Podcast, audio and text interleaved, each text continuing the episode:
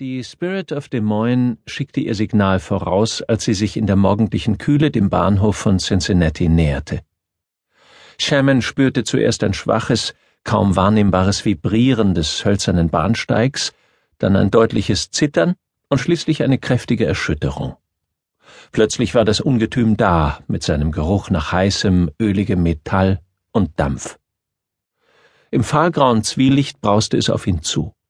Messingarmaturen glänzten auf dem schwarzen Drachenkörper, mächtige Kolbenarme bewegten sich rhythmisch, und eine helle Rauchwolke stieg himmelwärts wie die Fontäne eines Wals und löste sich schließlich in zerfasernde Fetzen auf, als die Lokomotive langsam zum Stehen kam. Im dritten Waggon waren nur noch wenige der harten hölzernen Sitzplätze frei, und er nahm auf einem von ihnen Platz, während der Zug erzitterte und wieder anfuhr. Züge waren noch immer etwas Neues, aber sie bedeuteten auch, dass man mit zu vielen Leuten reisen musste. Er zog es vor, allein und gedankenverloren auf einem Pferd zu reiten. Der lange Waggon war brechend voll mit Soldaten, Handlungsreisenden, Farmern und Frauen, von denen einige kleine Kinder dabei hatten. Das Kindergeschrei störte ihn überhaupt nicht, aber der Waggon roch nach einer Mischung aus säuerlich stinkenden Socken, dreckigen Windeln, schlechter Verdauung, verschwitzten, ungewaschenen Körpern und dem Mie von Zigaretten und Pfeifen. Das Fenster schien als Kraftprobe gedacht zu sein, aber Sherman war groß und stark, und es gelang ihm, es zu öffnen, was sich allerdings schnell als Fehler herausstellen sollte.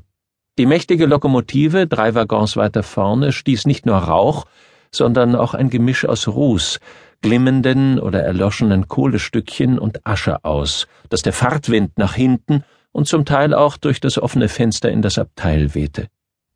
Bald hatte ein glühender Funke in Shermans neues Jackett ein Loch gebrannt.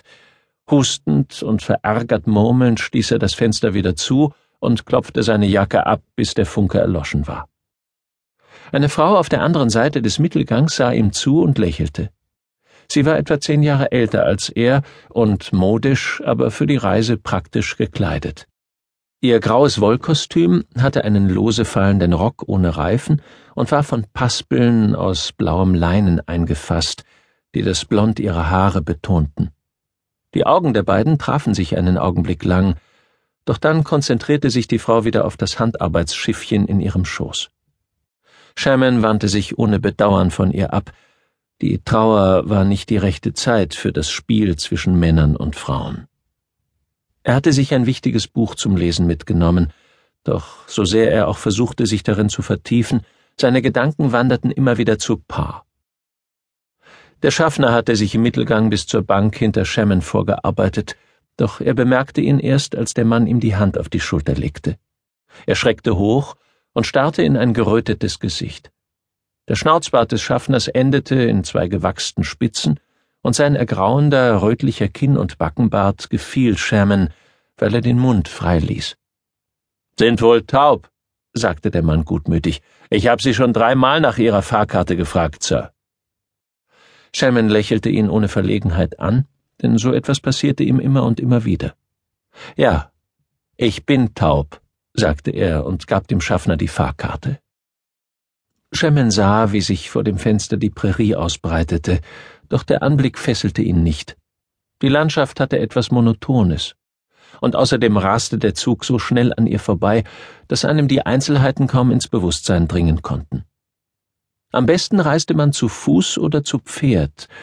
Wenn man dann an ein hübsches Fleckchen kam und hungrig war oder pinkeln musste, konnte man einfach stehen bleiben und sein Bedürfnis befriedigen.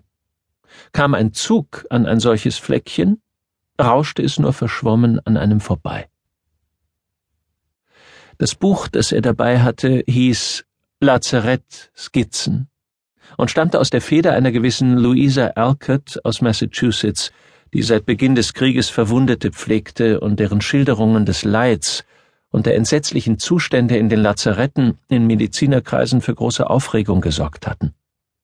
Als er jetzt darin blätterte, wurde er noch trauriger, denn er musste dabei daran denken, welche Qualen sein Bruder Bigger durchleiden mochte, der als Kundschafter der Konföderierten vermisst war, wenn er nicht sogar schon zu den namenlosen Gefallenen gehörte. Diese Gedanken führten ihn auf dem Pfad tränenloser Trauer zurück zu seinem Vater, und er sah sich verzweifelt um. Weiter vorne im Waggon fing ein magerer kleiner Junge an, sich zu übergeben, und seine Mutter, die bleich zwischen Gepäckstapeln und drei weiteren Kleinkindern saß, hielt hastig seinen Kopf, damit er nicht ihre Habseligkeiten bekleckerte. Als Shannon bei ihr war, hatte sie bereits begonnen, den Unrat aufzuwischen. Er sprach sie an. Kann ich ihm vielleicht helfen? Ich bin Arzt. Wir haben kein Geld, um zu bezahlen. Er tat den Einwand mit einer Handbewegung ab. Der Junge schwitzte nach dem krampfartigen Erbrechen, doch seine Haut fühlte sich kühl an. Seine Drüsen waren nicht geschwollen und die Augen wirkten einigermaßen klar. Sie sei Mrs. Jonathan Sperber, sagte die Frau auf seine Fragen, aus Lima in Ohio und auf dem Weg zu ihrem Gatten, der zusammen mit anderen Quäkern in Springdale, 50 Meilen westlich von Davenport, eine Siedlung errichte. Der kleine Patient hieß Lester und war acht Jahre alt. Er sah zwar noch blass aus, doch die Farbe kehrte bereits in sein Gesicht zurück. Er schien also nicht ernstlich krank zu sein. Was hat er gegessen? Aus einem schmierigen Mehlsack zog sie widerstrebend eine hausgemachte Wurst. Sie war grün, und Shermans Nase bestätigte, was seine Augen ihm sagten. Mein Gott. I. Haben Sie die allen gegeben? Sie nickte und Sherman sah die Kleinen angesichts ihrer Verdauung mit Bewunderung an.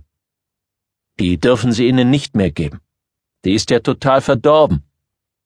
Ihr Mund wurde ein schmaler Strich. So verdorben kann sie nun auch wieder nicht sein. Sie ist gut gepökelt. Wir haben schon Schlimmeres gegessen. Wenn sie wirklich so schlecht ist, wie Sie behaupten, müssten die anderen ebenfalls krank sein. Und ich auch. Er kannte genug Siedler der verschiedensten Bekenntnisse, um zu wissen, was sie damit meinte. Die Wurst ist alles, was wir haben. Entweder essen wir die verdorbene Wurst oder gar nichts. Er nickte und ging zu seinem Platz zurück.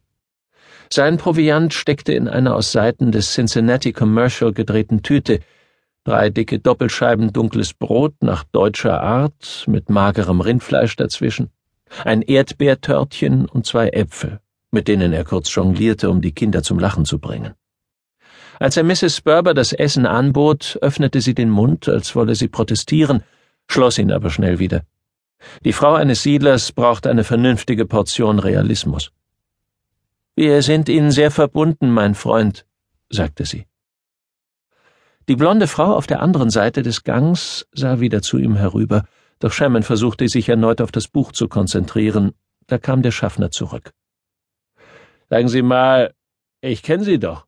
Ist mir gerade erst gekommen. Doc Coles Sohn aus Holden's Crossing, oder?